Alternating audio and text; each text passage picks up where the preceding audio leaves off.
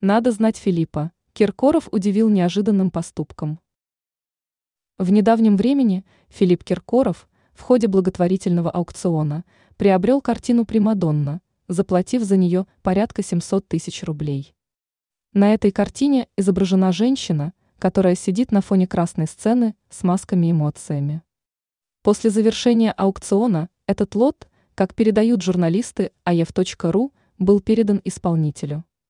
Причем сам певец отмечал, что хочет внести свой вклад во время этого аукциона – ведь средства в этом случае пойдут в детский фонд. Он подчеркнул, что хотел бы выбрать себе какую-либо картину для того, чтобы она стала украшением в его доме.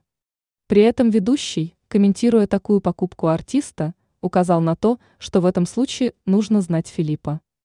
По его словам, картина Примадонна в такой ситуации должна быть лишь у короля. Причем автор этой картины, Нина Григель, поделилась с журналистами впечатлениями от аукциона. Она не скрывала удивления касательно того, что за ее работу буквально боролись. Она пояснила, что картина была выставлена в числе последних. И по ее мнению, артист ждал именно ее. Комментируя произошедшее, художница отметила, что это было состояние некой эйфории.